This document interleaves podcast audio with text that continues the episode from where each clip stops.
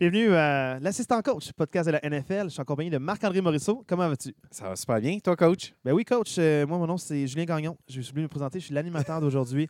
Euh, tout ça est en ordre inverse parce que euh, une fin de semaine complètement folle. Marc-André, tu m'avais dit la semaine 1 que tu étais déçu de, des matchs. Cette semaine, est-ce que ça va un peu mieux? Oui, je me sens mieux. J'ai l'impression que j'ai vu du meilleur football cette semaine. ça reste que je il y a beaucoup de surprises dans cette saison-là. On en reparlera, mais euh, vraiment, je suis agréablement surpris de cette deuxième semaine-là. J'ai beaucoup aimé ma fin de semaine de football. Il y a toujours des belles surprises. Et euh, aussi, parmi les belles surprises, c'est que cette semaine, on a eu quelques commentaires de nos auditeurs, euh, des gens proches de nous, comme ma femme et, et, mon frère. Mais je tiens à vous dire, là, si jamais vous avez des, des commentaires par rapport à l'émission, n'hésitez pas à nous écrire. On est ouvert aux commentaires. Et aussi, je vais me permettre une petite remarque c'est que plus la saison va avancer, euh, plus, dans le fond, la manière qu'on va parler des équipes va évoluer aussi avec le temps. Donc, c'est sûr qu'on va euh, parler un peu de, des progressions de, pour la saison prochaine, même si les équipes ne sont pas qualifiées, qu'est-ce que ça veut dire pour le futur, des jeunes sensations qui ressortent aussi. Donc, plus il y a de contenu, plus il y a de matchs, plus l'émission va évoluer aussi. Donc, on ne gardera pas exactement le même format au courant de toute euh, la saison de football. Exact. Puis euh, c'est le moment, je pense, où je plug euh, nos réseaux sociaux pour euh, qu'on ait des commentaires. Ben, fait, que l'assistant coach podcast, en un mot, pas d'espace, pas d'apostrophe, l'assistant coach podcast à commercial.gmail.com. Sinon, il y a notre page Facebook, l'assistant coach podcast aussi, qui est là. À, quand, à quand le site web? À quand je suis pas rendu là. OK, parfait. mais c'est toi, toi, qui gères ça. oui, c'est moi qui gère ça. Je juste voir s'il y avait un futur prometteur. On a eu notre premier commentaire sur notre page Facebook. C'est Danny Lebreu. On le salue. Félicitations à tes Bills et à tes Jaguars qui, euh, qui sont en feu. Est-ce que euh, tu voudrais citer le commentaire ou c'était pas pertinent? Euh, c'était juste pour dire que, parce que j'avais passé un commentaire en disant que ta partie émotive sur les Steelers valait la peine dans le podcast de la, semaine passée. Et il a juste répliqué en disant que je semblais émotif, moi aussi, en parlant de la dégelée que les Packers avaient mangée. Oui, mais en même temps aussi, tu le savais, hein, parce que les Packers, historiquement, se doivent d'être pas bons semaine 1. Oui, semaine 1. Puis là, après ça, ce qu'ils vont faire, c'est qu'ils vont finir la saison quand même avec 13 victoires. ils vont finir premier de la, de, leur association. Donc, c'est pas grave. ils vont avoir le bye week, ça me serait pas. Donc, euh, dans le fond, j'aimerais ça commencer euh, un peu à l'inverse de cette semaine, comme mon introduction aussi pour l'émission. Euh, J'ai un petit quelque chose à dire avant. Oh, tu m'interromps? Ben là, je t'interromps pas, je te l'avais dit avant. C'est oh! toi, qui as oublié. Là, oh, là tu as voulu, je t'interromps. Ce que je voulais dire, c'est que moi, quand je parlais de surprise tantôt, euh, j'ai vu une statistique quand même franchement intéressante. Je me souviens plus dans quel match, mais j'ai vu une statistique franchement intéressante. Pour les initiés du football, en 2020, il y a deux ans, les séries éliminatoires ont été refaites pour rajouter une équipe de plus dans les séries éliminatoires. Depuis que ces séries éliminatoires-là ont été changées, il y a eu 18 équipes qui ont commencé la saison 0-2. Et de ces 18 équipes-là, Julien, il y en a combien qui ont fait les séries? Une, les Steelers. Zéro. Oh, oups. Il y a zéro équipe qui ont commencé la saison 0-2, qui ont fait les séries éliminatoires depuis que le format des éliminatoires a changé. Et je tiens à dire qu'en ce moment, il y a les Bengals, les finalistes du Super Bowl qui sont 0-2, les Titans du Tennessee qui ont fini premier dans l'association américaine l'année passée qui sont 0-2. Il y a les Raiders que tout le monde vantait cette saison qui sont 0-2.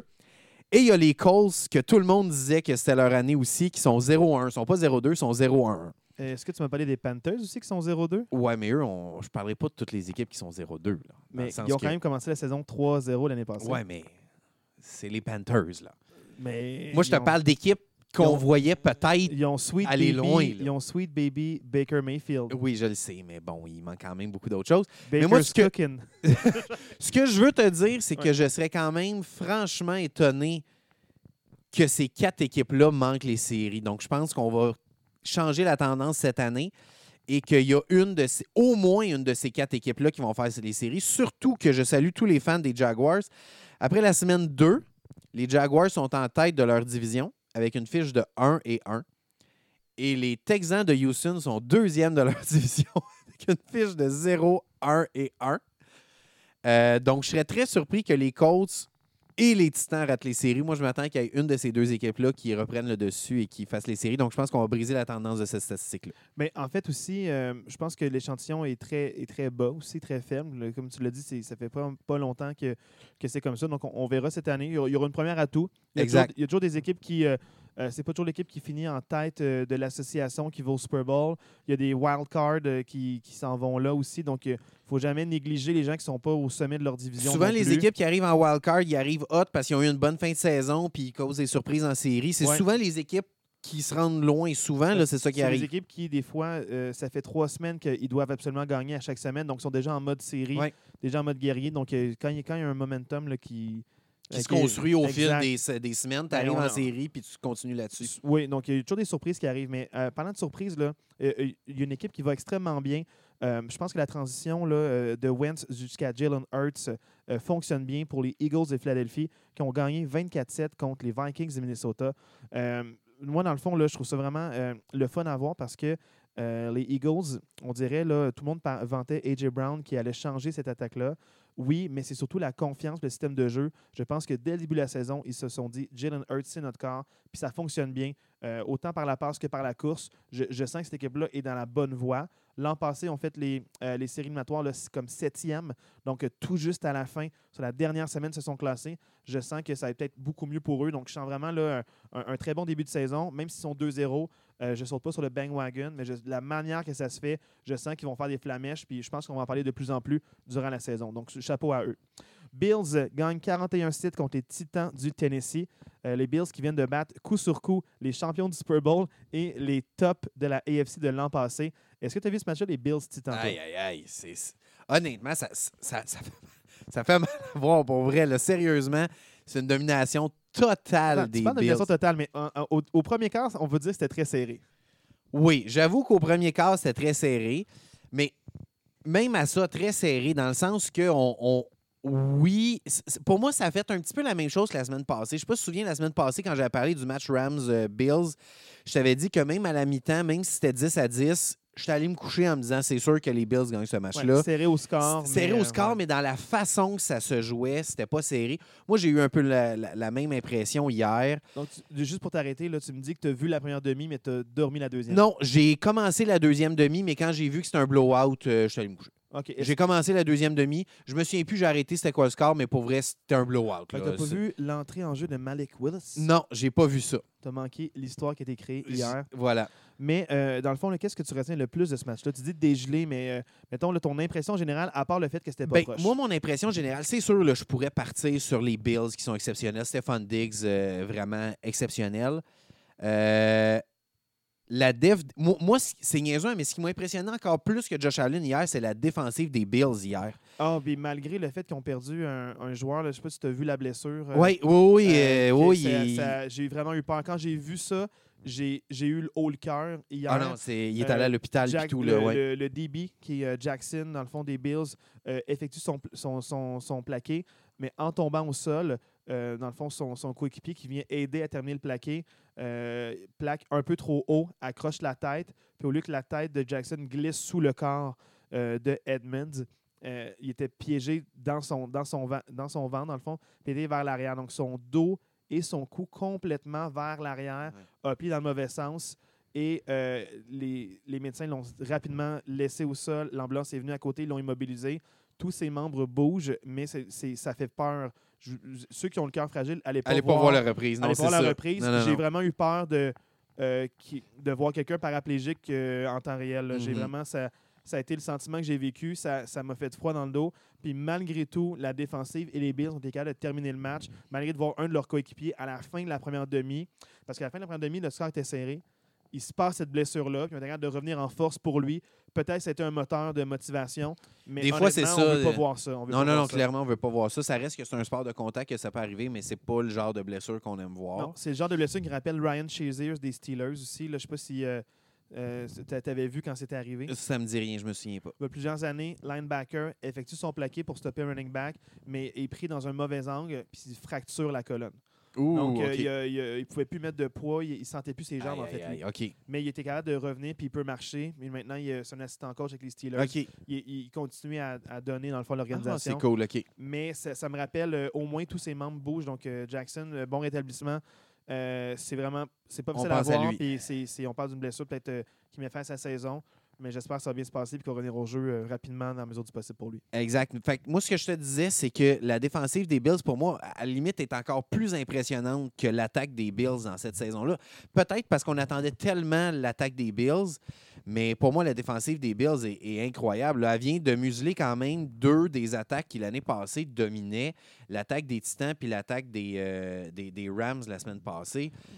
Euh, Henry, Henry a juste 25 verges dans ce match-là. là. 25 verges au sol Ouais. dans le match, c'est euh, c'est exceptionnel. Là, Beaucoup de plaqués pour des pertes Ouais. subies. Exactement. Donc, pour, pour moi, c'est c'est exceptionnel. Tu sais, Henry, puis là, je vais arriver sur l'attaque de Tennessee. Pour moi, c'est la grosse déception de Tennessee, c'est vraiment ça.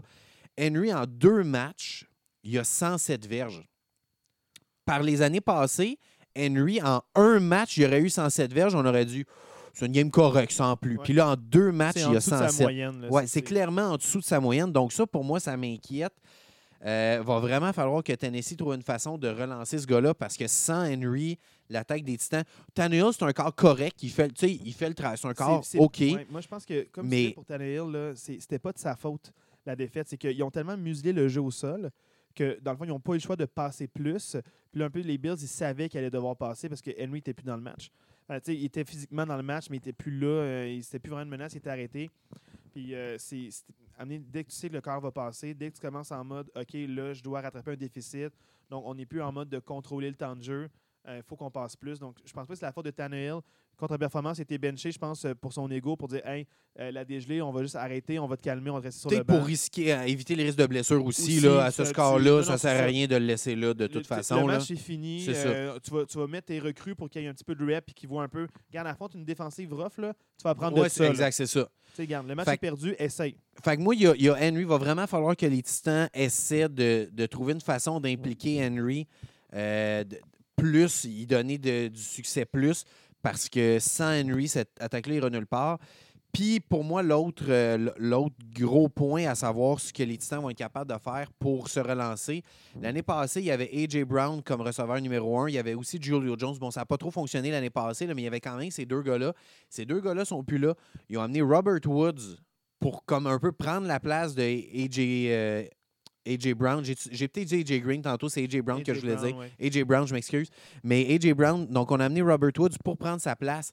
Il y a 52 verges en deux matchs, Ouais, Robert ça- Woods. C'est pas. euh, donc, un peu la même chose. match, ouais. faut qu'on trouve une façon d'impliquer Henry, faut qu'on trouve une façon d'impliquer Robert Woods parce que sinon, cette attaque-là ira nulle part. Euh, là. les Bills, je veux pas qu'on en parle à chaque semaine, mais je te relance sur ce que toi, tu m'as dit la semaine dernière ou peut-être il y a deux semaines. Pas exactement, mais tu me disais que pour toi, un des gros stress, c'était le jeu au sol. Ils ont, ils ont dominé, mais le jeu au sol n'était pas dominant des Bills. Exact. Je voulais pas revenir là-dessus, mais euh, merci de me poser la question. Que Pour moi, peur contre les grosses Pour moi, ça, me reste- ça reste série une inquiétude. encore? Absolument. Pour Ouais. moi, ça reste une inquiétude dans le sens que Josh Allen, Stephon Diggs sont incroyables.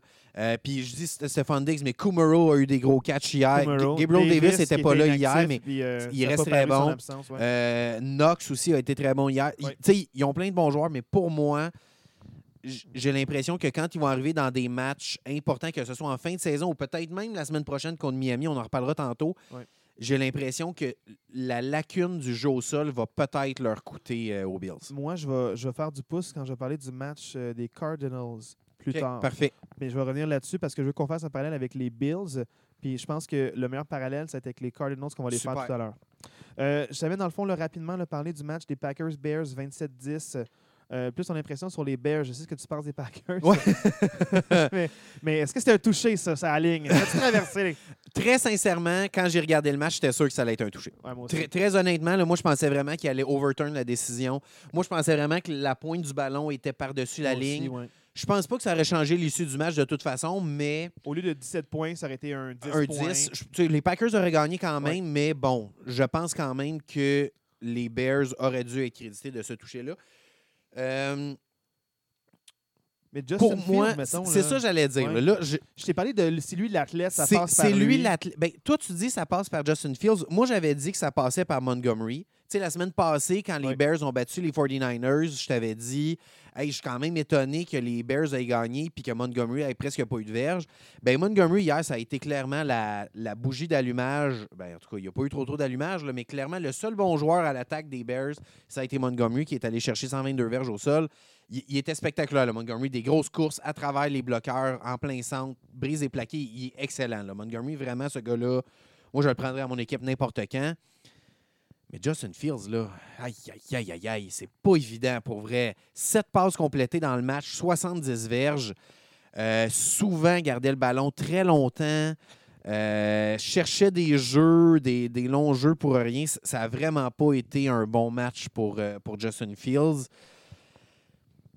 Son receveur numéro un, qui est supposé d'être Mooney, avec Robinson qui est parti. Mooney qui est supposé d'être son receveur numéro un, moins 4 verges dans le match, Mooney. Moins 4 verges. En deux matchs, il y a 4 verges, Mooney.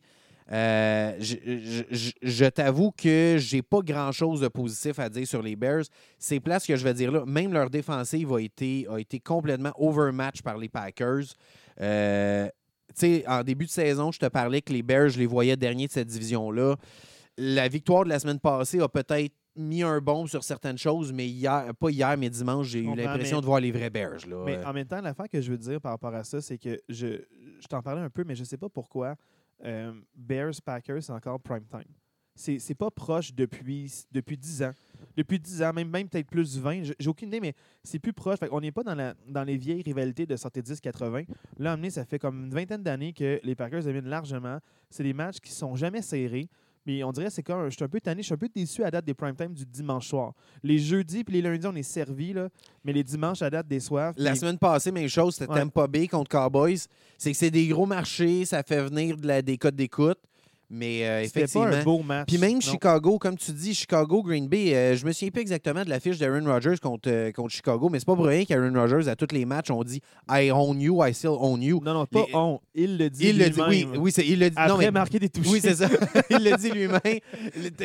À la télé, on parle juste de ça. own you. I own you. Mais I je veux dire, still own Ça- you. la fiche d'Aaron Rodgers contre les Bears, Ouais. c'est c'est ridicule, là, pour vrai. J'ai c'est- ouais, j'ai vu une statistique aussi pendant le match qu'en moyenne, Aaron Rodgers gagne contre les Bears par 15 points. C'est En ridicule, moyenne, là. par Fait 15 que points. je- tu ouais. sais, je comprends même pas pourquoi c'est prime time. Probablement que c'est la plus vieille rivalerie- rivalité dans, le, dans la NFL, en tout cas. Sûrement. Mais euh, ce que je veux vous dire, par exemple, Green Bay, je ne veux pas trop m'attarder sur Green Bay, mais moi, ce que j'ai aimé, c'est que clairement, Matt Lafleur s'est ajusté par rapport à la semaine passée. Moi, je veux te poser une question, Julien. Si euh, je te parle, enlève Aaron Rodgers, là, quel est le joueur le plus athlétique et le plus doué à l'attaque des Packers, à part Rodgers? AJ Dillon. Je pas ta réponse. J'aurais pas dit lui. Ah. Moi, j'aurais dit Aaron Jones. Mais c'est bien que ce soit nos deux réponses. Parce que ça va justement-. Ça va justement appuyer mon propos. Parce que c'est exactement ça. Les Packers se rendent compte avec le départ de Devante Adams. Oui, Alan Lazar était là en fin de semaine, mais c'est clairement pas un receveur numéro un.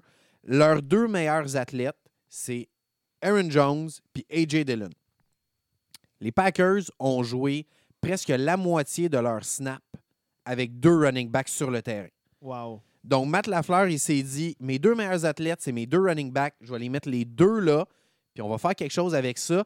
L'année passée, les Packers ont joué, dans toute la saison l'année passée, les Packers ont joué moins de jeux avec deux running backs que dans le match d'hier, euh, dans la fin de semaine. J'aime qu'il ose, j'aime qu'il s'ajuste, j'aime qu'il s'adapte. Mais Matt Lafleur, on en parlait. Lafleur. Lafleur? Je sais pas en anglais comment ils disent Lafleur. Lafle- Lafleur? It's- hey Matt.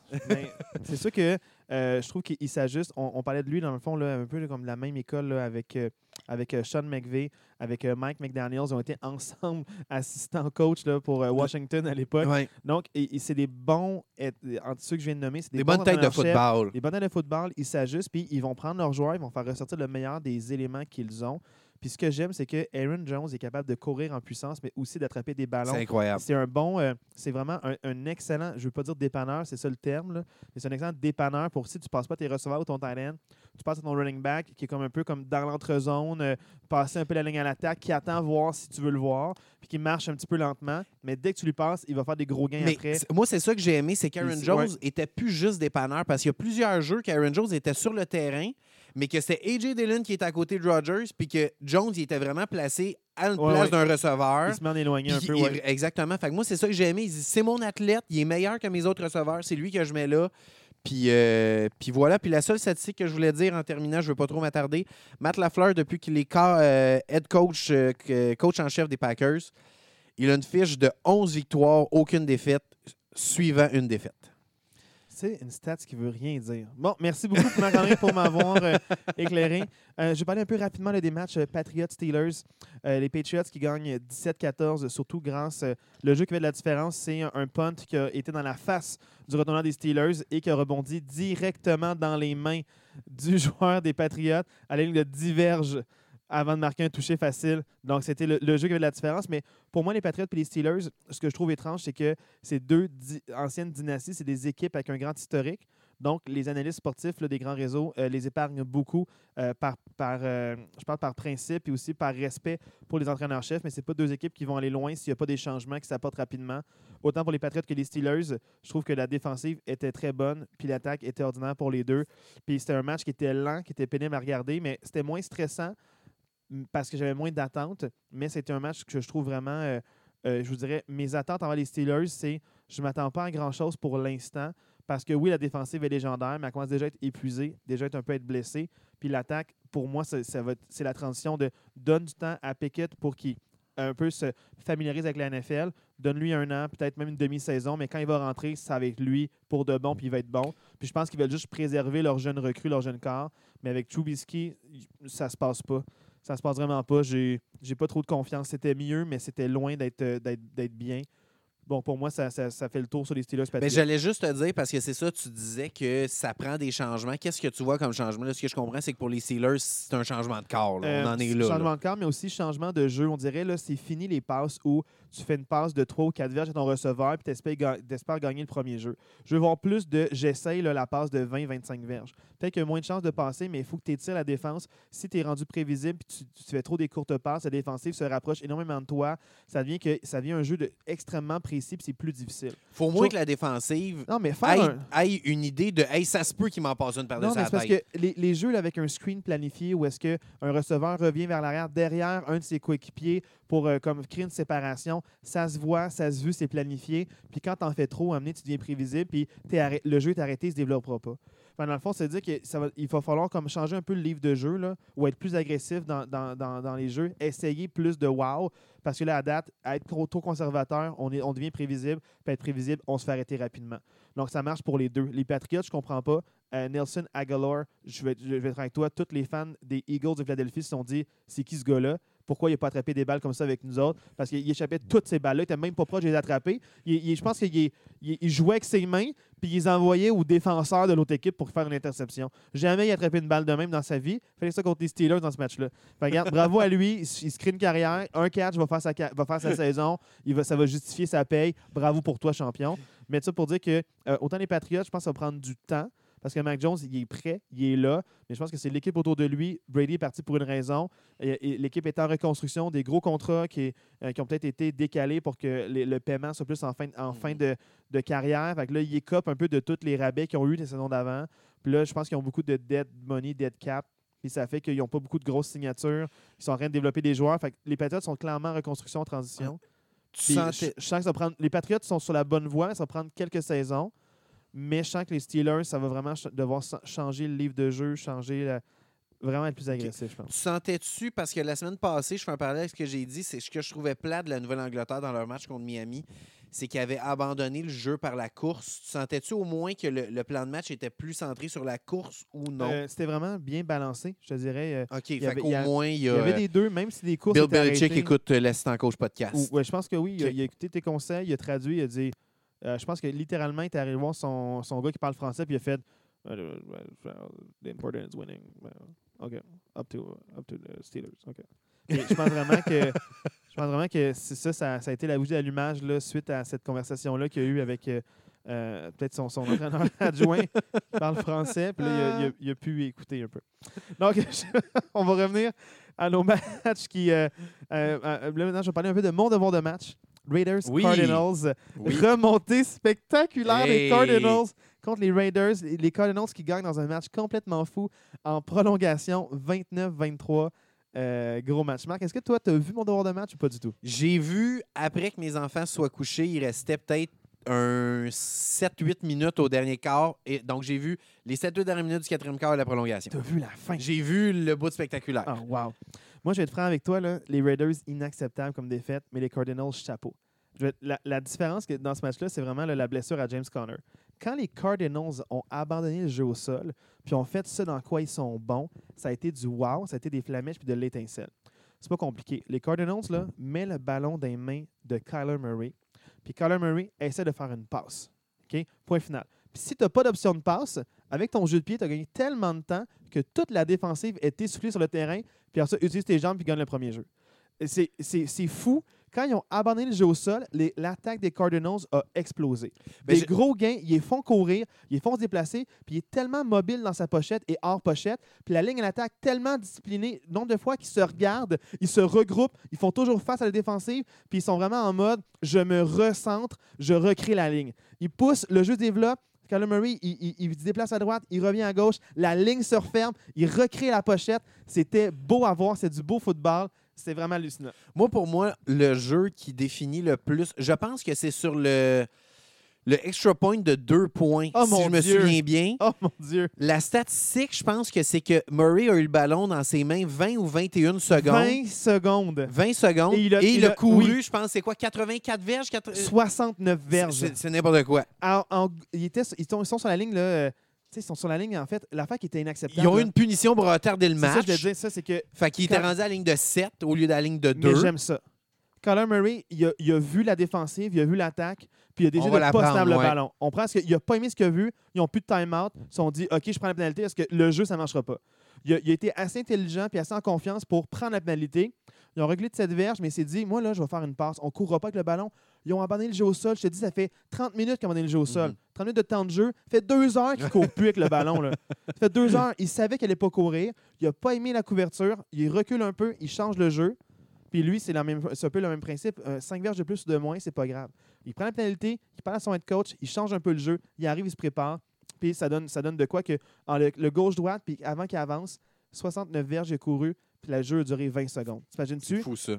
J'ai vu une statistique là, euh, hier, euh, Jalen Hurts, et c'est le corps arrière qui lance le ballon euh, le deuxième le moins rapidement, puis c'est 3,1 secondes avant de décocher en moyenne. Sais, on parle de, en moyenne 3,1 secondes, on parle de c'est le deuxième plus lent avant de décocher une passe. Imagine pris 20 20,7 secondes. 20,7 secondes. C'est hallucinant. Mais je tiens à dire deux choses. Les Cardinals ont abandonné, le- ont abandonné le, le jeu au sol. Ça leur a souri. C'est leur force et leur identité. Les Raiders aussi, ils ont, ils ont abandonné le jeu au sol. Ils sont mis à faire plus de passes. On dit, ah, ils font des points, on va en faire plus. Puis c'est là que ça a dérapé. C'est là que ça a dégénéré. Euh, Derek Carr, j'ai trouvé extrêmement patient dans sa pochette, vraiment bien, euh, bien contenu. Mais au début du match, quand ligne en attaque est en, est, en forme, puis euh, est en santé, puis comme top shape, ben c'est sûr que ça va bien, mais il, il gardait la balle trop longtemps, puis c'est pas le corps mobile, c'est le corps qui dégaine. Il y avait moins de temps pour lancer au quatrième quart qu'il en avait au premier quart. Il s'est pas ajusté, il n'est pas resté mobile. Nombre de fois qu'il y a eu des sacs pour des, pour des grosses pertes, ou même j'étais su- j'étais su- j'étais surpris qu'il garde encore des fois la, la main sur le, sur le ballon encore. Je tiens dire que les Raiders auraient dû courir plus, ils auraient dû couler plus de temps de jeu. Puis ce match-là, là, euh, c'est hors de question que les Raiders devaient perdre ce match-là, puis ils ont perdu. Chapeau à Kyler Murray, l'athlète qu'il est, le système de jeu, la confiance, puis les calls euh, vraiment agressifs qu'ils ont eu. Ils sont allés en quatrième essai, ils étaient en mode pour gagner. Puis wow, la défensive, chapeau. La défensive des Cards a bien joué tout le long du match. Elle a été quand même solide tout le long du match. La différence, c'est les Raiders, quand eux, ils ont abandonné le jeu au sol pour comme faire un peu comme match contre match contre Kyler Murray qui fait des, gros jeux et tout. C'est là qu'ils sont perdus. Au début, ils couraient bien avec le, avec le ballon, mais je pense que les Raiders ont créé leur propre perte aussi. Puis ça, je tiens à dire que pour les Raiders, avec tout l'argent dans la off-season qu'ils ont dépensé sur, sur, sur ça, avec Max Crosby, qui est un des bons chasseurs de corps, donc ils ont, ils ont une très bonne défensive, ils n'ont ils ont, ils pas vraiment beaucoup de blessures. Euh, L'attaque est extraordinaire sur papier. 0-2, c'est inacceptable. Pour moi, c'est inacceptable. Ben, c'est inacceptable. Puis en fait, on- tu sais, j'ai pas vu tout le match, mais pour vrai, avec la division que les Raiders ont, une fiche de 0-2, c'est triste, mais c'est presque insurmontable. Ben, pour moi, c'est fini. Pour moi, c'est presque moment, insurmontable fini, dans, ouais. dans le sens que faut, faut qu'il gagne au minimum 10 des 15 matchs qui restent pour finir avec 17. Je pense pas qu'il y ait une équipe dans la AFC cette année là, qui va en faire a les deux séries. contre les Chiefs, deux contre les Broncos, C'est ça. puis deux contre les Chargers. Mais il y en- il y en a- ils ont eu un match. déjà, un contre euh, les Chargers déjà. un contre les Chargers que ça déjà. veut dire qu'il te reste encore 5 Cinq. cinq matchs contre ces équipes-là. Puis il faut que tu en gagnes 10 sur tes 15 derniers.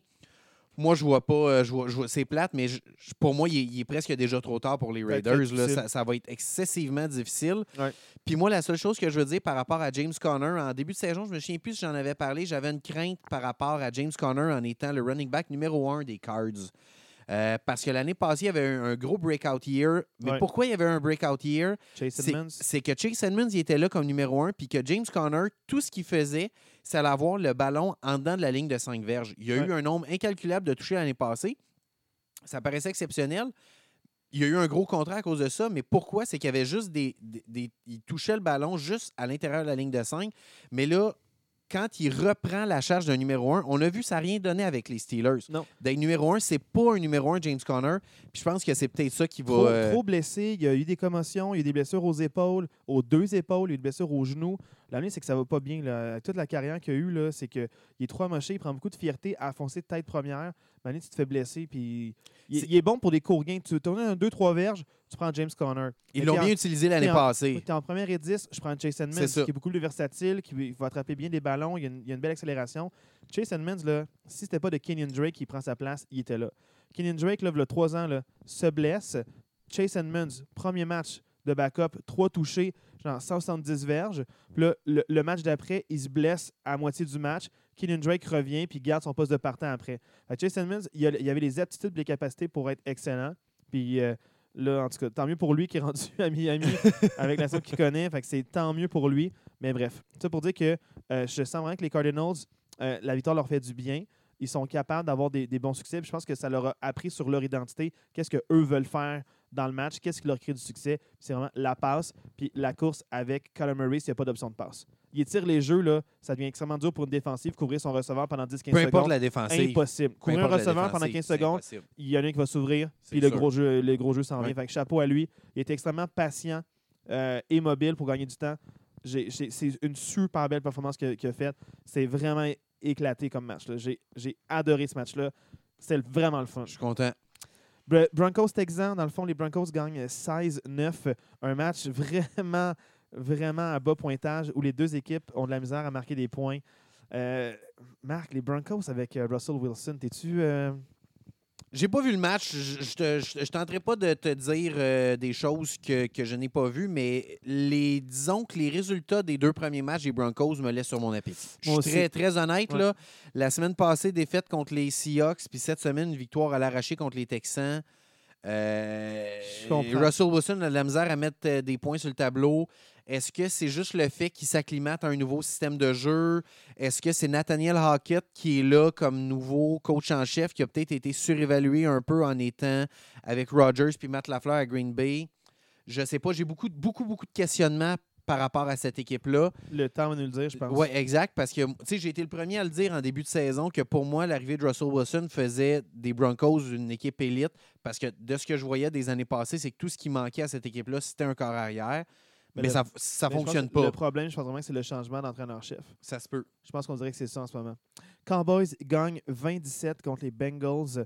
Les Cowboys qui avaient un- un- une avance de 17-0 se font remonter 17-17 et un botté en fin de match scelle la victoire 27. Chapeau Cowboys avec Cooper Rush qui a son deuxième départ à vie va pour la victoire. Donc euh, chapeau à lui. Euh, les Bengals sont dans l'eau chaude en ce moment. là 0-2, comme je disais tantôt, 0-2. Euh, c'est sûr qu'ils ont une division qui peut être prenable, dans le sens que les Browns et les Steelers, même si je sais que les Steelers, c'est ton équipe, je pense pas que les Steelers ou les Browns vont menacer vraiment d'être en tête de la division. Mais pour moi, les Ravens, en ce début de saison-ci, sont clairement une meilleure équipe que les, que Ben, les Bengals. Moi, je pense que les Bengals, le problème, c'est qu'ils sont vraiment banged up, les Bengals. C'est que euh, Joe Burrow, l'année passée, malgré le nombre de sacs, malgré le nombre de, de, dans le fond, là, de, de remuements qu'il pouvait avoir, tu capable d'avoir beaucoup de bonnes statistiques. Il, il fait vraiment, le- vraiment le- des, des hauts pointages. Là, le problème, par contre, c'est qu'il s'était fait saquer sept fois contre les Steelers, six fois contre les Cowboys. La ligne à l'attaque, c'est une catastrophe. C'est là, ça, ben là, fond, que- là. Puis là, le problème, c'est que les équipes se sont ajustées à eux. les Bengals avaient un bon plan de match. J'ai le sentiment qu'ils refont peut-être la même chose que l'an passé, mais ils ont beaucoup de footage. Puis là, ça va être aux Bengals d'être créatifs, de revoir un peu comment est-ce qu'ils développent les jeux. Parce qu'en ce moment, ils sont prévisibles. Jammer Chase, ils savent qu'est-ce qu'il vaut. Ils ont trouvé une solution pour eux. Les défensifs s'adaptent. Les défenseurs, euh, les coordinateurs défensifs sont excellents pour trouver des solutions par rapport au schéma offensif des autres équipes. Je pense que les Bengals vont devoir peut-être euh, juste arriver avec de quoi de plus créatif puis sortir de leur zone de confort parce que si ça continue comme ça, je, je, je me- je- je les vois avec une fiche perdante euh, avant, à la fin de la saison. Mhm. Moi, je les vois finir troisième ou quatrième parce que dès que Deshaun Watson revient pour les Browns, ça va être une autre histoire. Les Bengals, ça ne marchera pas. Puis les Ravens peuvent battre les Bengals deux fois de suite. Puis tu vu que les Steelers vont rebattre les Bengals encore. ça se Fait on ne Ouais. sait pas, la division n'est pas gagnée. Tu les vois peut-être deuxième. Moi, je peut-être même troisième ou quatrième. Ouais. Euh, il était quatrième, troisième là, toutes les années. Là. Tu sais, Dans le fond, c'est l'an passé, ils ont eu un breakout year. C'est l'équipe Cendrillon, tout se passait bien. Mais les équipes se sont ajustées à ça. Peut-être qu'au début, ils disaient Ah, c'est juste les Bengals. Puis les Bengals, historiquement, ils ont toujours eu des bons receveurs de passes. Euh, tu parles de, de Chad Ochocinco. John, tu sais, tu sais, Chad. euh, Owens, Chad, Chad- Owens. Chad, non pas Chad Owen, c'est Chad. euh, Johnson, Johnson. Oui, il est venu jouer avec les Alouettes Johnson, Il s'appelait. Chad Ochocinco pour 85 en Son espagnol. Il y a eu AJ Green. Donc, ils ont toujours eu des bons receveurs de passes. Ils ont des fois eu des bonnes saisons. Ils allaient en série éliminatoire, mais les gens le prenaient un peu de haut parce que historiquement, l'équipe allait pas bien. Fait que je pense qu'ils ont été vus de haut l'an passé par plusieurs équipes. se sont fait surprendre. Beaucoup de scores serrés. Beaucoup de, de hauts pointages, genre des 38-35. Mais Là, les défensifs se sont ajustés. Là. Fait que là, c'est. Jammer Chase, là, je pense pas qu'il va avoir là, un autre 1500 verges là, ou un 1400 quelque chose. là. Ça va être difficile à avoir. Donc, parce que surtout que là, euh, il a été vu. Ils savent que c'est lui la target numéro 1. Fait que moi, je pense vraiment que ça va être ça. Euh, 49ers Seahawks. 49ers euh, 27-7. À noter la blessure, euh, dans le fond, à Trey Lance, qui est hors, euh, out Saison pour la finie. saison. Saison finie. Ils reviennent avec Jimmy Garoppolo, euh, qui était un backup non voulu parce qu'ils ont essayé de l'échanger à tout le monde. Personne ne le voulait. Maintenant, ça va être lui le starter à rabais. Euh, man, c'est fou cette histoire-là. J'ai même pas envie de trop parler du match parce que j'ai pas vu ce match-là. Ben, il m'intéressait pas. Pour moi, c'est 49ers allaient gagner facile. Ils l'ont gagné facile. Mm. Ce qui me surprend, c'est vraiment qu'est-ce que tu retiens de la blessure de Trey Lance? Ben pour moi, c'est la preuve que dans le sport, des fois, faut être à la bonne place au bon moment. Dans le sens que Garoppolo, c'est peut-être ce qu'il avait besoin pour relancer sa carrière.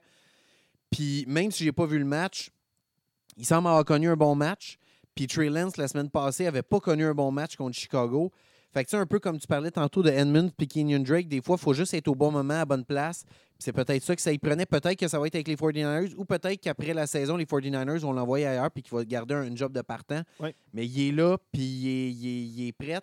Puis euh, c'est ça. Des fois, c'est ça le sport. Tant mieux pour lui. C'est ça, tant mieux pour lui. C'est à lui de saisir son opportunité. Suite à ça, j'ai voulu checker le match un peu là, en accéléré. Là. Vraiment, là, j'ai euh, skippé les pauses. J'ai skippé quand les Seahawks étaient à l'attaque. Je suis allé 49ers à l'attaque seulement. Puis j'ai pas, j'ai pas la stats, mais il courait beaucoup avec le ballon.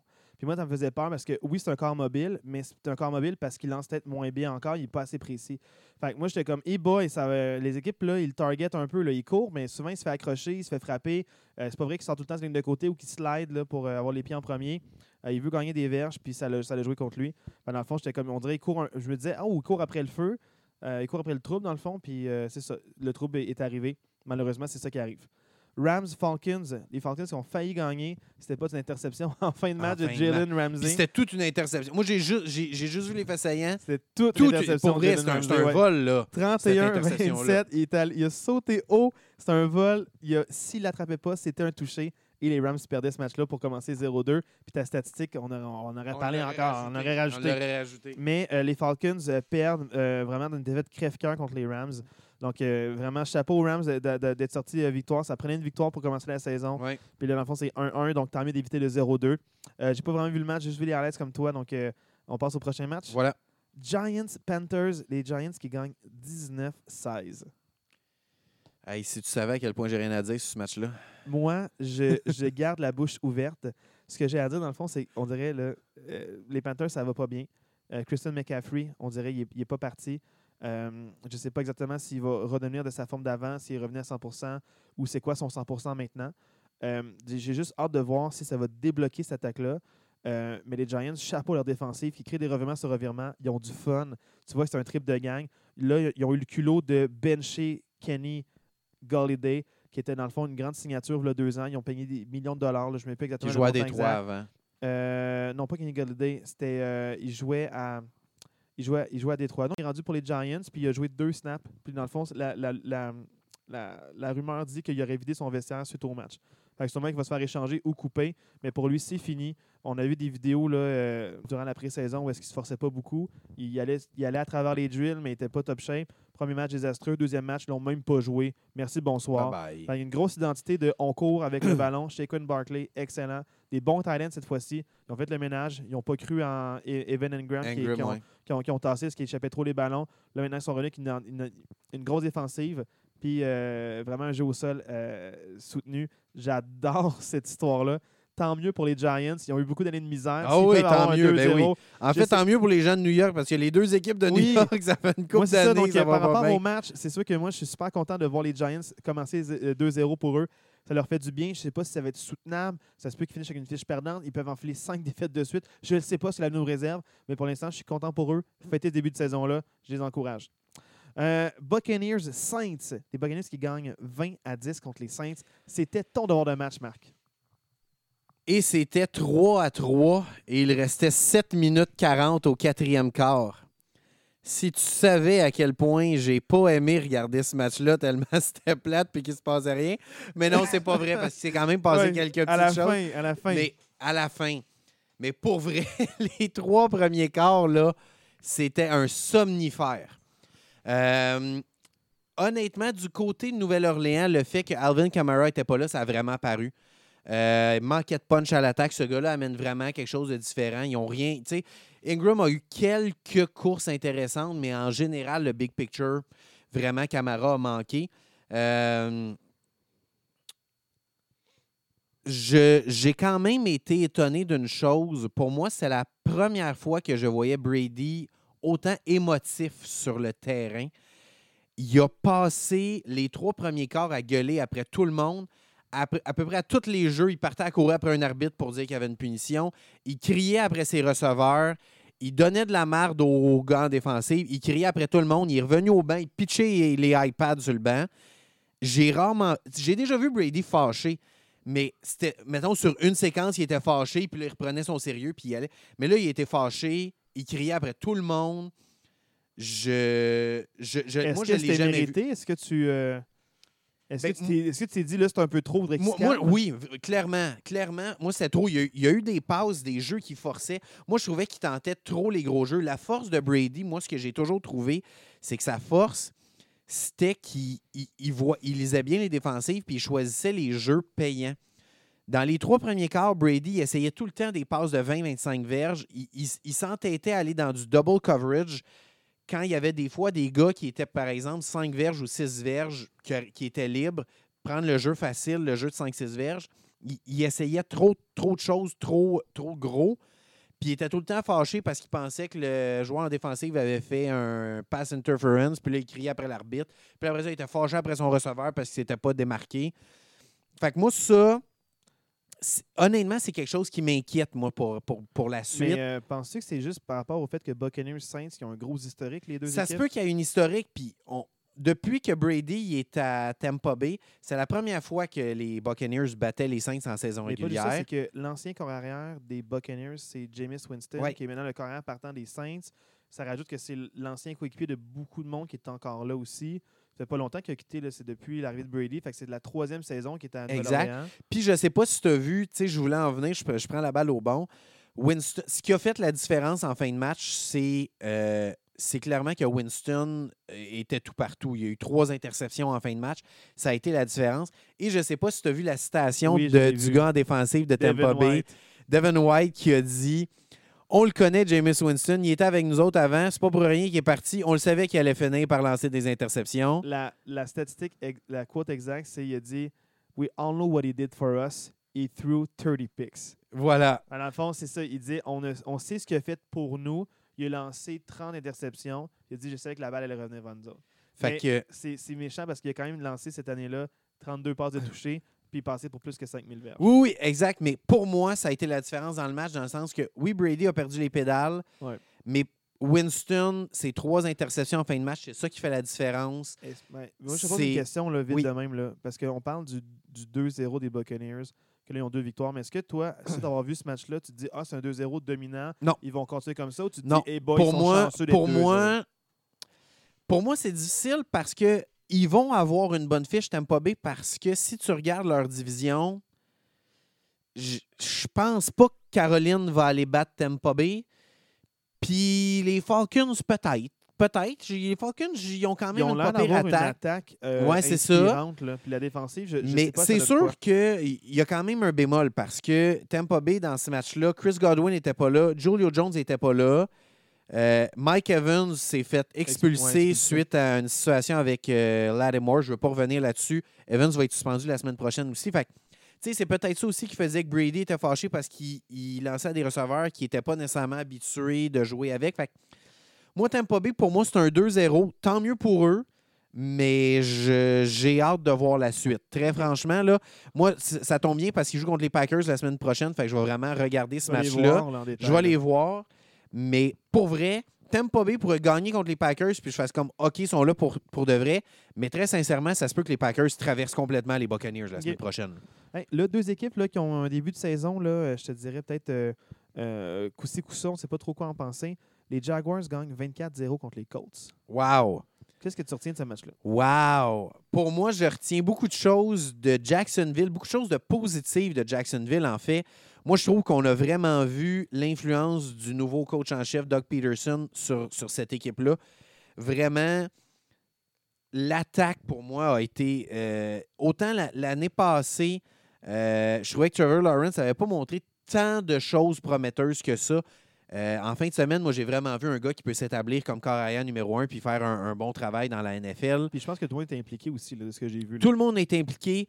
Pour moi, Christian Kirk, il y a beaucoup de gens qui euh, doutaient un peu de son gros contrat. Il peut être receveur numéro un. Il a prouvé qu'il pouvait être receveur numéro un. Il y a eu un gros match en fin de semaine. Euh, on doute, on savait pas trop où on s'en allait avec les running backs à Jacksonville. Robinson a clairement pris la, la pole. Il est dominant, ce gars-là. Ça fait déjà 2-3 ans qu'il est dominant. Ouais. Euh, Travis Etienne, de très bon deuxième aussi. Il va- Travis Etienne va bons- être très bon, mais je pense que Robinson Ouais. va, va amener. euh, va amener dire, euh, souvent, les deuxièmes running back, des fois, il manque de punch ou c'est un peu prévisible. Ah, il va bloquer au lieu de courir. Mais Travis Etienne est capable d'a- d'acheter des bonnes verges. Puis il y a quand même, je pense, un match de 50 verges, là, quelque chose comme ça. exact. Qui est non négligeable pour un deuxième running back. Exact. Pour moi, là, le- le- l'espèce de séquence qui résume le mieux le début de saison des Colts, t'as Taylor qui, l'année passée, c'est le champion coureur. C'est lui qui a eu le plus de verges l'année passée. Au quatrième quart, les Colts, ils ont un premier les buts à la ligne de 5. Et ils ont fait quatre passes. Ils ont fait quatre jeux par la passe de suite, puis finalement, ils n'ont pas inscrit de points. Pour moi, ça veut tout dire. Il y a quelque chose qui tourne pas rond dans cette équipe-là. Euh, tu sais, je peux, je peux, si tu veux, je peux te laisser parce qu'on en parlait avant le podcast. Mais non, là, c'est pas- du- c'est pas le laisser, c'est que honnêtement, euh, je vais peut-être partir sur un breakdown des Colts. Ouais, Je c'est suis non. pas fan des Colts, mais tu sais, un peu, on, on s'en parlait un peu avant, puis je, je t'ai posé une question, je, dis- je, je vais te la poser maintenant pour, pour que ça sorte comme il faut tantôt, mais c'est c'est quoi la nouvelle excuse des Colts maintenant? Parce que l'an passé, là, c'était Carson Wentz. Quand ça se passait bien, c'était grâce à, à la course, c'était Grâce grâce, à la défensive. défensive. Mais là, dans le fond, ah, on perd, c'est à cause de Wentz. Là, dans le fond, après ça, euh, avant ça, il y a eu quoi? C'est Philip Rivers. Alors ça, il y a eu qui? Dans le fond, tu sais, il essaie de, de- de mettre, depuis que Andrew Luck a pris sa retraite suite aux blessures prématurées, on dirait qu'il essaie de remplacer par un corps arrière. Mais là, maintenant, c'est que ça marche pas. Ils prennent Matt Ryan, ça marche pas. Suite à deux semaines, ça marche pas. L'identité de Matt Ryan, ce qui amène, oui, du leadership, mais euh, c'est un peu. euh, les gens le regardent comme t'es qui toi, peut-être. Euh, je sais pas, dans le fond, c'est quoi l'identité que Matt Ryan amène? Est-ce qu'il est qu'il fit là-dedans? Est-ce qu'il rentre dans le moule ou il dit maintenant les choses vont changer, ça marche comme ça? Je me demande vraiment, c'est quoi la nouvelle excuse des Colts? C'est le GM? C'est-tu l'entraîneur-chef? Est-ce que la défensive est si dominante encore cette année ou on se fie à l'an passé, il y a deux ans? Je ne sais pas à quel point, je ne connais pas les Colts, mais est-ce qu'ils ont perdu beaucoup de joueurs en défensive pour les autres équipes? Est-ce que les joueurs vieillissent aussi, fait qu'ils sont moins peut-être redoutables que l'an d'avant, ils perdent un petit peu leur edge ou le petit, la fraction de seconde qui leur manque? Mais les Colts, je me demande c'est quoi leur nouvelle excuse maintenant? Est-ce qu'on dit Ah, c'est Le co- de Matt Ryan? Le, le coordonnateur défensif des Colts Oui. est parti, il est rendu euh, coach en chef des Vikings. Là. Donc, c'est peut-être ça aussi. Le coordonnateur défensif est Ben, parti. peut-être, mais tu sais, c'est ultimement, si je me demande, c'est quoi la prochaine excuse? Là, après ça, ils vont dire Ah, Matt Ryan, ça marche pas. Ils vont ils vont l'échanger. Ils vont, ils vont prendre un autre. Pourquoi est-ce que tu ne draftes pas quelqu'un? Il y a eu plusieurs années, il aurait pu drafter. Puis tu prends, un- un- tu prends quelqu'un un peu comme les Steelers font, le Trubisky, pendant deux ans. Tu, tu, tu draftes Pickett, il va apprendre. Un peu comme il s'est passé avec aussi là, euh, euh, Phila- Philadelphie qui euh, a drafté Jalen Hurts, mais ils ont gardé Wentz le temps de la transition. Mhm. La transition a été faite un petit peu plus tôt que qu'est-ce qu'il aurait aimé, à cause des blessures de Wentz aussi, là, parce qu'il y, a y a eu quand même des grosses commotions cérébrales à Philadelphie. Tu pas capable de le protéger à côté de ligne à l'attaque. Ça va prendre absolument quelqu'un de mobile, fait qu'ils ont mis Jalen Hurts. Puis ça marche bien, tant mieux pour eux, mais, mais ultimement, je me demande juste, euh, c'est quoi la nouvelle excuse? Comment est-ce qu'ils peuvent sortir de, de ça? Comment ils peuvent revenir d'un 0-1-1? C'est quoi la stat avec 0-1-1? Mais tu sais, comme on disait tantôt, en ce moment, l'équipe numéro un dans cette division-là, c'est les Jaguars. J'ai vu des choses positives des Jaguars, mais moi, je ne m'attends pas que les Jaguars finissent en haut de 500 cette année. Ils, ont, ils les outils? Ils ont- les. Colts sont encore. Ah, mais tu dis on s'attend pas, mais l'an passé, les Bengals, est-ce que les gens s'attendaient à non, ça? c'est ça, exactement, c'est ça. Moi, j'ai vu avec, c'est avec la transition, avec l'entraîneur-chef qui a de l'allure, ils ont juste changé d'entraîneur-chef. Ils n'ont pas tout fait le ménage partout. non, c'est ça. Puis c'est ils ont gardé C'est le, déjà leur positif. C'est ça, ils se connaissent. Ça va bien. Moi, Mais je ne serais pas moi- surpris qu'ils gagnent la division rendu comme c'est. Parce que les Colts ne m'impressionnent pas du tout. Exact. Puis je un- je- je vais- on va se faire un spoiler tout de suite. Ouais. Le match des Colts la semaine prochaine, c'est ton devoir de match. Puis pour vrai, s'ils sont traversés par Kansas City, moi, je m'attends à ce qu'il y ait des changements. C'est peut-être le coach en chef qui va, va faire sa job, là. mais il- ça va prendre un changement là. Ouais. Fait que je ne veux pas trop m'attarder sur ce Hey. match-là, on passe. Lyon qui gagne 36-27 contre les Commanders Ah. de Washington. Pour vrai, ça me fait mal d'aimer les Lions parce qu'ils sont dans la même division que les Packers, mais j'aime les Ils Lions. sont attachants. Ils sont vraiment attachants. C'est une équipe attachante. Euh, sérieusement, l'attaque de Détroit, on s'entend, là, je suis un fan des Packers. J'ai vu Aaron Rodgers au top avec une équipe dynamique.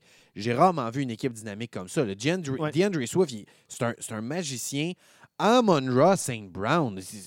Ah non, le- ah, euh, ouais. que- j'ai- J'ai même pas de mots pour qualifier Amon Ross St. Brown.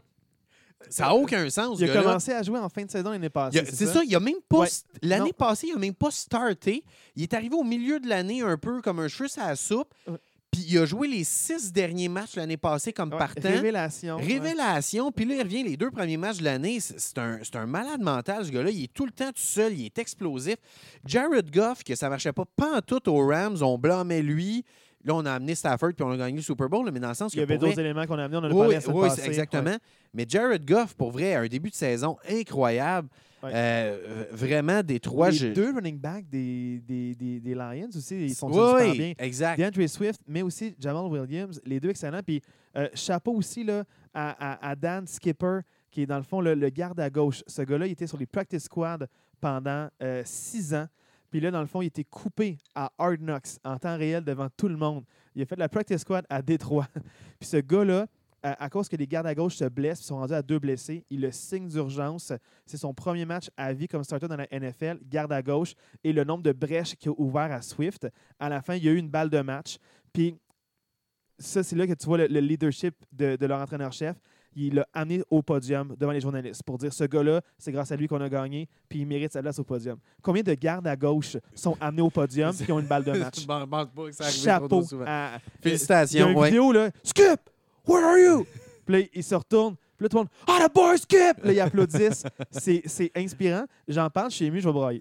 Je vais brailler. je vais Ma, ma brailler. seule inquiétude, Ouais. je t'avoue quand même que même si je- j'embarque dans le bandwagon des Lions, euh, ils ont quand même donné 65 points en deux matchs, leur défensive. Ils ont quand même joué contre deux attaques très bonnes, là, Philadelphie puis Washington, qui sont capables de mettre beaucoup de points sur le tableau.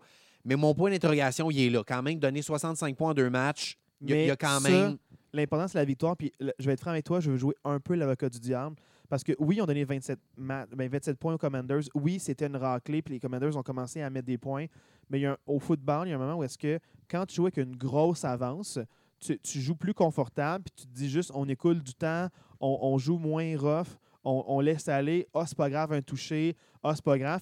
Tu joues un peu en, contrôle, puis tu n'es pas là pour euh, viser le gagner à zéro. Fait que dans le fond, ils ont mis des points. L'année, ils, ils se sont rendus compte, oh shit, on- ils commencent à y croire. On va rejouer. Ça a pris quelques reps. Mais même si les Commanders ont mis beaucoup de points et ont fait des gros jeux à l'attaque, eux ils se sont dit, on y croit, on veut revenir. Ils ont été capables de closer le match quand même. Ils ont été capables d'avoir des, des- des bonnes séquences en défensive, de, de- de rendre la vie difficile aux Commanders. Fait au début, ils jouaient avec, on a un gros lead, c'est pas grave. Puis là, ils ont dit, OK, là, ça devient grave, on, on se ressaisit. ils ont été capables. Puis le grit, là, comme ils parlent dans Hard Knocks, c'est ça leur, leur, leur mojo de grit. C'est ça le grit qu'ils veulent, puis ils veulent, ils veulent les prendre, puis ils veulent être être sûrs de dire si on a une victoire, on la tient, puis on la lâche pas. C'est pas comme l'an passé, on abandonne. Puis ils ont été capables de remettre des points au tableau, ils ont été capables d'accentuer leur avance, puis ils ont été capables de garder le, le match, puis chapeau à eux. L'important, moi- c'est la victoire. Exact. Puis moi, je maintiens que Détroit, comme on s'était dit dans les podcasts avant, moi, je suis pas mal convaincu qu'ils vont finir deuxième dans cette division-là en arrière des Packers. Et je ne serais pas étonné de les voir se tailler une place en série. Ouais, moi, comme je... sixième ou septième. Ouais, moi, je maintiens ce que j'ai dit. Pour Détroit, ce serait le fun. Ouais. Pour Détroit, ce serait le fun. Euh, maintenant, là, les Browns euh, contre les Jets. Les Jets qui gagnent contre les Browns. J'ai pas vu ce match-là. ton Mais les Browns qui ont une avance qui est quasi surmontable, on parlait de défaites gênantes. Ça, c'est gênant. Il y a des défaites pas gênantes, là, mais ça, c'est gênant. la seule chose que j'ai vue, c'est que le botteur de Cleveland a raté son extra point sur le dernier touché. Fait qu'au lieu d'avoir 21 points, ils ont eu 20 points. Puis Joe Flacco a, a eu deux passes de toucher dans les deux dernières minutes. Et eux, ils n'ont pas raté leur extra point. Fait qu'ils ont gagné Ils ont 21 réussi un, un onside kick. Les, les chances que ça réussisse ce jeu-là, ça marche Ça pas. prenait bien les Jets contre les Browns pour que tout ça, les ça Jets, fait que c'est- c'est tout feu, tout flamme. Euh, regardez peut-être pas le match au complet, mais regardez les highlights. Ça vaut la peine. Regardez la lettre de Nick Chubb. Même si, même si j'aime pas les Browns, je m'excuse Simon, euh, Simon Paquette qui nous écoute sûrement. Oui. Mais euh, Nick Chubb est quand même exceptionnel. là. Ah non, non, Nick le Chubb est jeu à l'attaque exceptionnel. des Browns, exceptionnel. Mais c'est qu'ils ont quand même marqué 30 points, mais la défensive qui accorde 31 points aux Jets, inacceptable. Ça, c'est pour Oui, moi, c'est inacceptable. Tant mieux aux Jets, bravo pour eux, ils ont, gagné- ils ont gagné. Ça va faire du bien à la ville de New York encore. mais c'est- c'est la surprise la fin de semaine. Il y a eu des surprises en fin de semaine, mais ça, c'est la surprise. Euh, une autre surprise, quand même, un, un extrêmement gros match. Les Dolphins qui gagnent 42-38. Ils perdent par 21 points au quatrième quart. C'est le match de la fin de semaine, ça, pour moi. c'est le match de la fin de semaine. Spectaculaire. ouais. C'est incroyable. C'était 28 à 7 Baltimore à la mi-temps et c'était 35 à 14 Baltimore au quatrième quart. Et toi, combien de passes de toucher, Marc? Six passes de toucher dans le, Le match. premier depuis qui? Ah, ça, je sais pas, par exemple. Euh, Dan Marino. Pour les, OK, pour les, OK, c'est- OK, pour les, oui, pour les Dolphins. pour les OK, Dolphins, oui, pour. Dolphins. Je pensais que tu parlais dans la ligue. Sinon, dans la ligue, non, Patrick Mahomes le, le Ouais, fait il y a quelques ça, ouais. années. Mais euh, six passes de toucher, c'est pas grand monde qui peut se vanter d'avoir fait ça. Et je vais être franc avec toi, là, je veux ta, ta réaction aussi, mais Tua, là, moi, je trouve que c'est un bon corps arrière. Puis les bons corps arrière, quand ils ont deux bonnes armes à l'attaque, il n'y a pas juste deux bonnes armes, mais tu mets Jaden Waddle, puis tu mets aussi Tyreek Hill. Il y a plein de gens dans, dans la off-season qui disaient Ah, Tyreek Hill, c'est comme euh, une Lamborghini avec un chauffeur euh, qui n'est pas bon. Non, non, non, non, non. C'est que j'en parlais de- des petits jeux là, à trois passes. Là, quand le petit jeu est télégraphié, il faut que tu sois extrêmement précis. Quand tu lances une bombe de 30 verges ou de 40 verges, ton receveur peut aller chercher la balle puis aller au, au- au point d'attraper. Fait, dans le fond, tu as une petite marge de manœuvre. Là. Si tu as juste envoyé la bonne Mhm. distance, c'est une petite marge de manœuvre. Fait que pour vrai, chapeau à toi. 6 passes de toucher. C'est pas grand monde qui peut faire ça dans la NFL. Puis beau avoir affronté une défensive des Ravens qui était un petit peu euh, euh, amochée par les blessures. au quatrième quart, surtout. quand- Là, oui, oui, ouais. mais il y a des défensives, il y a des défensives médiocres dans la ligue. Tu as des défensives qui sont extrêmement blessées dans la ligue. C'est pas grand monde qui peut lancer 6 passes de toucher. Exactement. Donc, je, je aucune excuse. Toi, félicitations. Absolument. Bravo pour ton Chapeau. match. Sérieusement, chapeau. match. Tu parles de Waddle et de Hill. Je veux juste pas qu'on oublie Mike Gesicki. Gesicki, Euh, excellent Gesicki, je ne sais Ouais. pas si vous avez vu son catch sur son toucher.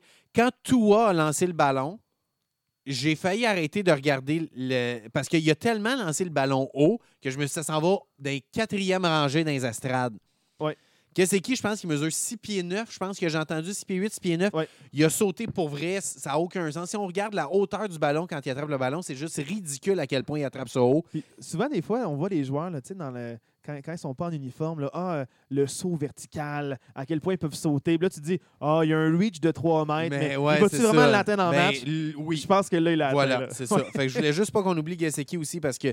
Puis pour moi, Miami, euh, je- on en a parlé tantôt, on va en, par- on va en reparler tantôt, mais ils vont être bons, là. Ils ça vont va être- être, ils vont tout être un match Ils la vont être bons parce ont, ils ont le, le pire, là, tu sais, c'est quoi le pire? On parle de, de Tua puis on parle des wide receivers.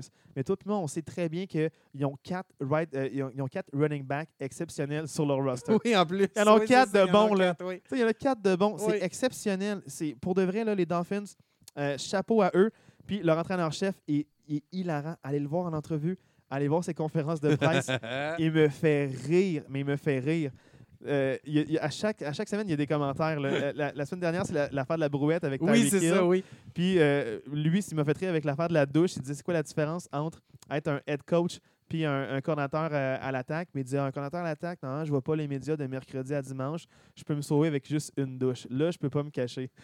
il, dit ça, il dit ça en entrevue. Un, Ah, que c'est bon. un entraîneur-chef qui dit ça en entrevue. C'est tellement bon. Puis là, cette semaine, il a dit Ah, j'avais dit à mes gars, Ah, on a joué avec un- une bonne avance, puis on a closé le match. On a eu une super bon- un super bon match contre euh, les Patriotes. Mais j'aimerais ça qu'on rencontre de l'adversité. J'aimerais ça qu'on qu'on perde un match par beaucoup de points pour voir comment on va réagir. Les gars m'ont pris trop au sérieux. Je pense qu'ils ont, ils ont ri. Je pense qu'ils ont fait exprès là, qu'on perde par 21 points. Puis ça, ils se sont dit Ah, 21, c'est bien correct. On est chill, coach. Inquiète-toi pas. Là, ils ont ça, ils sont, ils sont rattrapés. Là, à la fin, je fais Ah, you punked me. c'est comme il- en entrevue, il, il est drôle, il se prend pas au sérieux, mais il prend son sport au sérieux. Ce gars-là est exceptionnel. Allez voir en entrevue. Cool. Dernier match à parler, qui était le premier, le prime time. On, on en parlait comme le match à pas manquer de la fin de semaine, qui était le jeudi soir. Les Chiefs qui gagnent 27-24. Euh, match vraiment spectaculaire. J'ai adoré ce match-là. Toi, c'est quoi, mettons, que tu retiens euh, peut-être. euh, moi, j'ai peut-être deux, trois choses en, en- en priorité, mais toi. Moi, j'ai deux choses. Vas-y. Ben, en fait, trois choses. La ligne défensive des Chargers, moi, m'a impressionné dans ce match-là. Exceptionnel. Euh, la ligne défensive des, Char- euh, des Chargers, vraiment, numéro un. Mike Williams, on va se le dire, là, quel receveur exceptionnel. Vraiment, j'adore ce receveur-là. Et honnêtement, je pense qu'on ne parle pas assez de Patrick Mahomes. Ce gars-là, il est débile Parce mental. qu'on en a trop parlé. Les médias en parlent trop. Oui, c'est ans. oui, c'est ça. Ils fait en ont 4-5 ans, tellement ils en ont parlé trop parlé, que là, on il parle juste bon. Bird, puis de Burrow, puis de l'autre, puis de l'autre. sensations, ouais. Patrick Mahomes, là, wow, quel match! il a Sa première passe de toucher, je sais pas si vous avez vu son petit flic sur le side, là. Ouais. Aïe, aïe, Alors aïe, aïe, se aïe, aïe. déplace, puis Oui, euh, il oui. se déplace vers la À droite, droite, il puis il lance sur le side, à à gauche, sur le side. Puis il y a le nombre de joueurs là, qui ne peut pas atteindre cette balle-là. C'est Euh, c'est malade. Puis son match en général, pour vrai, il est, il est incroyable. On n'en parle pas assez. Il a beau avoir perdu Tyreek Hill. Il s'entorche de Tyreek C'est Hill. besoin plus balancée, C'est une attaque plus balancée. Edward Ziller connaît un, un breakout Ouais. year cette année. Ils l'ont remis dans le game. Ouais, puis, ouais. vraiment, moi, Mahomes, je, je trouve qu'on parle pas assez de lui. Il, il- il- il est exceptionnel, ce gars-là. Moi, il y a deux choses que je retiens. Le manque d'opportunisme des Chargers leur a coûté la partie.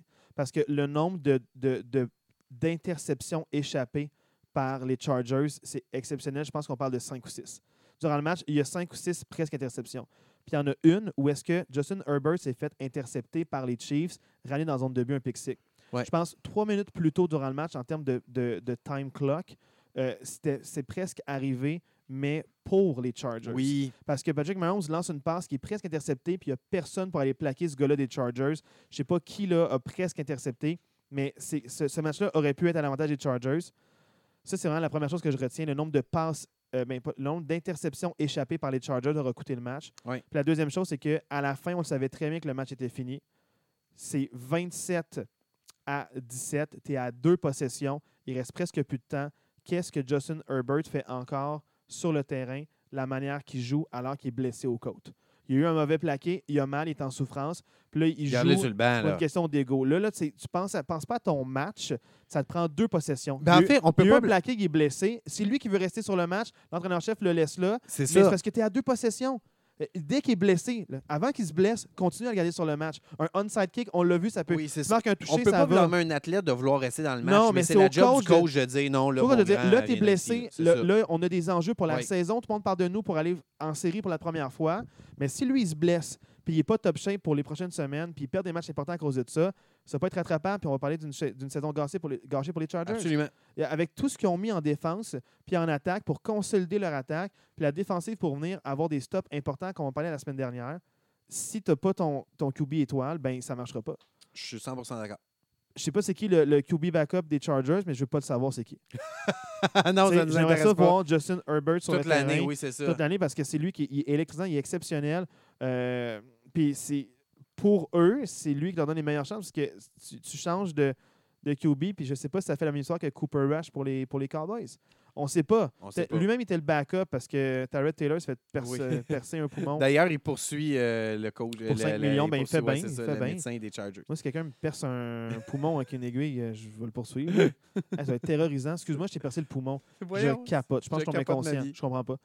Comment, tu te gères après ça? Ouais, c'est ça. L'aiguille est encore dans le poumon. Comme, OK, euh, bouge pas trop. Je pense que j'ai percé ton poumon. Je peux pas enlever l'aiguille tout de suite. Quoi? Ça- à quel point ça- je, La de- scène Ah ouais, c'est fou. me, me stresse. Je l'ai pas vécu, mais la scène me stresse. oh my God. Quand tu remarques les matchs la semaine prochaine, Marc, euh, y a-t-il des matchs qui, toi, qui te font... euh, Ben moi, premièrement, la semaine passée dans notre podcast, on disait qu'on était gâtés dans les matchs prime time parce que les matchs prime time, c'est tout le temps le match de la semaine. Euh, on n'est pas trop gâtés cette semaine dans les matchs prime time. Steelers, Browns, euh, Euh, je vais l'écouter. Je le sais que c'est ton équipe, là, mais Non, disons qu'en tant euh, que fan de football qui ne comprend pas pour aucune de ces deux équipes-là, je m'excuse Julien, je m'excuse Simon. Euh, je peux pas dire que c'est un match. Honnêtement, ça se peut que jeudi soir, je fasse autre chose de ma soirée. Je suis très honnête, là. Regarde, Marc, je vais être franc avec toi. Je, Steelers, Browns, euh, la bataille de l'Ohio. Oui, Puis euh, il y a beaucoup de gens Ohio qui vont voir ce match-là. tu as raison. Merci, bonsoir. Donc, euh, par rapport à ça, c'est juste que c'est, je pense pas que c'est deux équipes qui. euh, il y a- en tout cas, c'est, un match de division, des matchs de rivaux, c'est important pour eux. Mm. Puis je pense que c'est un match plus important qu'on pense parce que dans la division, une équipe à 2-1 versus 1-2, Ça change euh, beaucoup. Ça peut changer beaucoup. Fait que si une équipe qui veut rester en vie, terminer peut-être deuxième derrière les Ravens ou aspirer peut-être à faire les séries éliminatoires puis terminer, ou terminer premier de la division, ben, il faut qu'il gagne ce match-là. Parce que l'équipe qui perd dans ma tête euh, après trois matchs, euh, j'y croirais plus. Non, T'sais, c'est ça. c'est- ouais, c'est moi, ça. dans ma tête, ça, ça c'est c'est Ouais. peut-être drastique parce qu'une saison de 17 matchs, il y a beaucoup de football à jouer, mais la manière que ces équipes-là jouent, c'est pas un 1-2 ordinaire. Mettons, euh, si les Chiefs tombent 1-2 contre des grosses équipes. Mais euh, comme c'est arrivé, je pense, t'sais- l'année passée ou il y a deux ans, je sais plus trop, les Chiefs ils avaient commencé justement. ouais, mais là, ils jouaient euh, tous contre des ben, c'est- équipes c'est ça, euh, exact, c'est ça. boostées de l'année passée. c'est que c'est là. pas, c'est pas inquiétant, mais l- l'équipe entre les deux qui va tomber à 1-2. Ouais, avec euh, les duels qu'il leur reste, ça va être C'est ça. difficile. Euh, sinon, les autres matchs prime time, le match du dimanche soir, San Francisco-Denver, c'est pas un match qui m'intéresse bien gros non plus. Puis le match du Monday Night, Dallas contre les Giants, c'est pas nécessairement un gros match ultra intéressant non plus. Mais ça va être ton match à regarder. C'est ton devoir de la oh semaine. yes, Coup de parfait. théâtre. Coup Non. de théâtre. Mais la raison est simple, c'est que c'est deux équipes qui m'intriguent. Les Giants, j'ai pas vu leur match au complet, j'ai vu des bribes seulement. Ça a l'air d'une défensive exceptionnelle qui peut créer des revirements. Chose que les Cowboys sont aussi avec Mika Parson, puis avec aussi euh, euh, le frère de, de Stephen Diggs, Trevon Diggs. Donc, les- beaucoup d'inspiration au niveau des parents pour le prénom.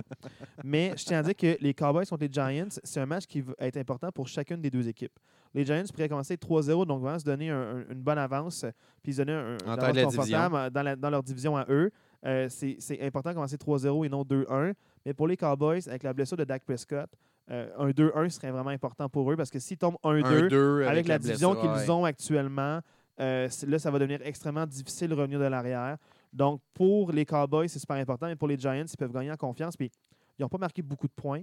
Je pense que contre les Cowboys, c'est le temps d'en mettre beaucoup. Puis je suis content de voir les Giants parce que c'est une fiche quand même intéressante 2-0, mais j'ai hâte de voir justement ils en C'est que sont tu où? connais pas. Non, j'ai connais C'est zéro. combien d'années que tu n'as pas vu un match Zéro. des Giants au complet, c'est- mettons? Je sais même pas. Mettons depuis, depuis les années d'Eli Manning.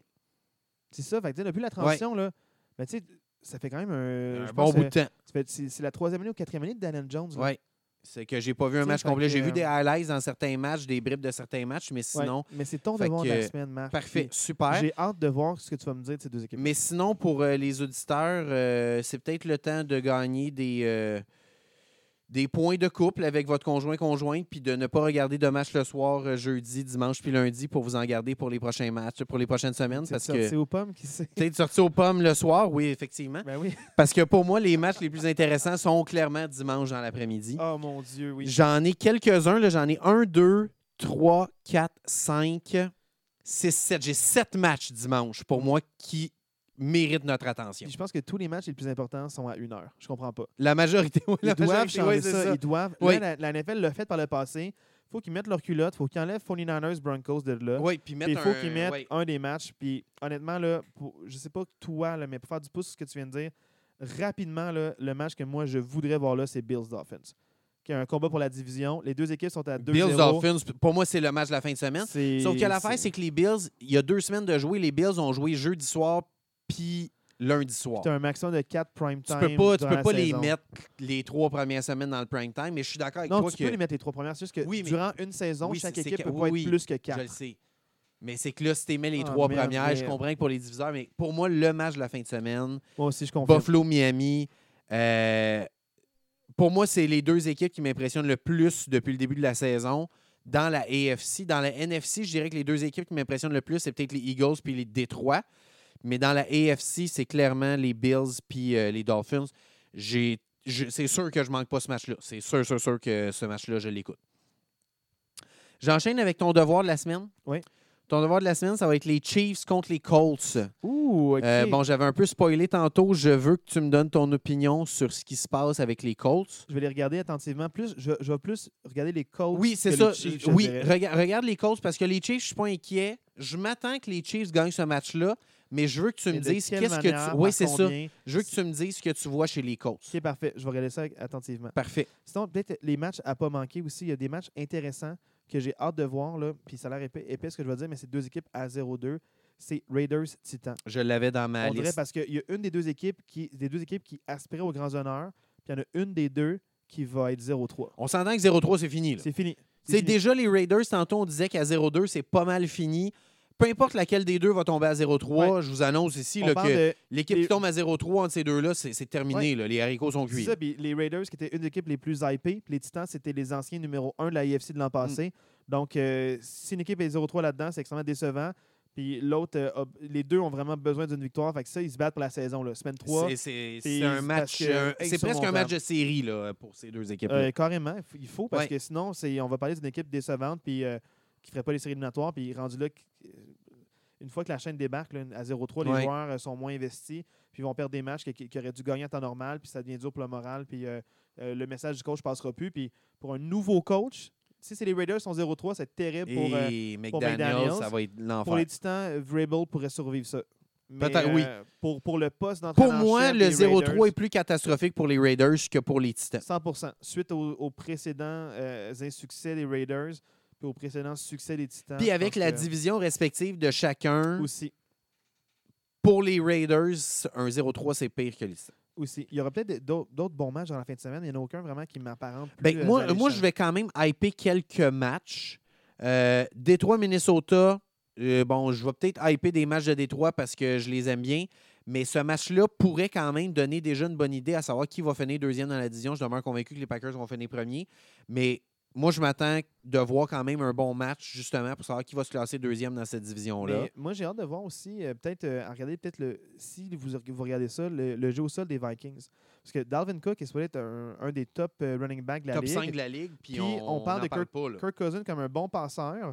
Euh, c'est pas le plus mobile, mais c'est, il est très précis. Puis tu as, Adam Thielen, qui est un excellent, tu sais, dans le fond, le wide receiver numéro 2. Puis Jefferson, qu'on parlait qui était inarrêtable semaine 1. Semaine 2, ils n'ont rien fait contre, euh, contre, dans le fond, contre les Eagles. Mais ils sont très bons en défensive, les Eagles de Philadelphie. Fait que je- peut-être que là, contre une défensive euh, plus permissive, ils vont mettre plein de points. Exact. Mais les Lions, les Lions sont capables aussi de mettre plein de points. oui, c'est euh, ça. Fait que, je sais un match ça. à haut pointage. Puis sûrement que si vous aimez ça, Lyon-Vikings, peut-être que c'est le match qui va avoir le plus haut total de de points. points. dans la c'est- fin de semaine. exact. Peut-être Philadelphie-Washington aussi, je ne sais pas. Mais euh, sinon, un match qui m'intéresse, qui peut peut-être sortir un peu du champ gauche, mais Chargers-Jacksonville, je vais garder un œil là-dessus quand même. Si Justin Herbert joue ou pas. Si, oui, exact. Si Justin joue Herbert, de s'il joue de quelle joue. façon. Ouais. Euh, Puis, tu sais, s'il est là, est-ce que Jacksonville, avec son 24-0 de la semaine qui vient de finir, est-ce qu'ils sont capables de donner un match aux Chargers? Moi, je pense que pour les, pour les Jaguars, c'est un match baromètre en fin de semaine. Ouais. S'ils sont capables de tenir les Chargers, si Herbert si Herbert joue pas, c'est différent. Là. Ouais. Mais si Herbert joue puis Jacksonville est capable de tenir les Chargers, pour moi, on va avoir la preuve. Même s'ils perdent, si c'est un match serré, on va avoir la preuve que les Jaguars sont, sont remis sur les rails et qu'on va avoir ouais. un. Surtout avec la défensive des Chargers, qui est exceptionnelle. S'ils ont de mettre des points puis d'avoir un bon jeu au sol, d'être capable de ne pas l'abandonner malgré la bonne ligne de, de- de défense euh, que les D'avoir euh, des séquences ont. constantes, de pas Ouais. des Puis de three and pas out. Là. dans juste euh, on passe parce qu'on ne peut pas courir. J'ai vraiment hâte de voir ce que ça peut donner comme match. Euh, Rams-Arizona, un match qui peut peut-être euh, indiquer qui va prendre le dessus dans cette division-là. Parce que pour moi, c'est les deux équipes qui peuvent aspirer à finir premier dans cette division-là. Je pense que les Cardinals ils ont un edge. Suite à leur victoire, la manière que ça s'est fait, puis les Rams, ils ont sauvé une victoire plutôt qu'en gagner de manière dominante. Exact. Ils ont évité la remontée, tandis que les, les Cardinals ont créé la remontée. Ils ont peut-être trouvé leur identité première, là, comme je vous dis. Peut-être que moi, les, Les Cardinals sont à surveiller. Parce que les. Rams, là, ça ne m'étonnerait pas que ce soit 1-2 après ce match-là. Exact. Donc, pour moi, c'est un match que je vais surveiller dans la fenêtre de 4 heures. là. Tu sais, on parlait de la fenêtre d'une Ouais. heure qui était remplie. Pour moi, cette ce match-là. Et sinon, ben, je vais parler pour ma paroisse, mais le match Packers-Buccaneers va quand même retenir mon attention. Ça- ce match-là pourrait déterminer qui va avoir le bail dans la NFC.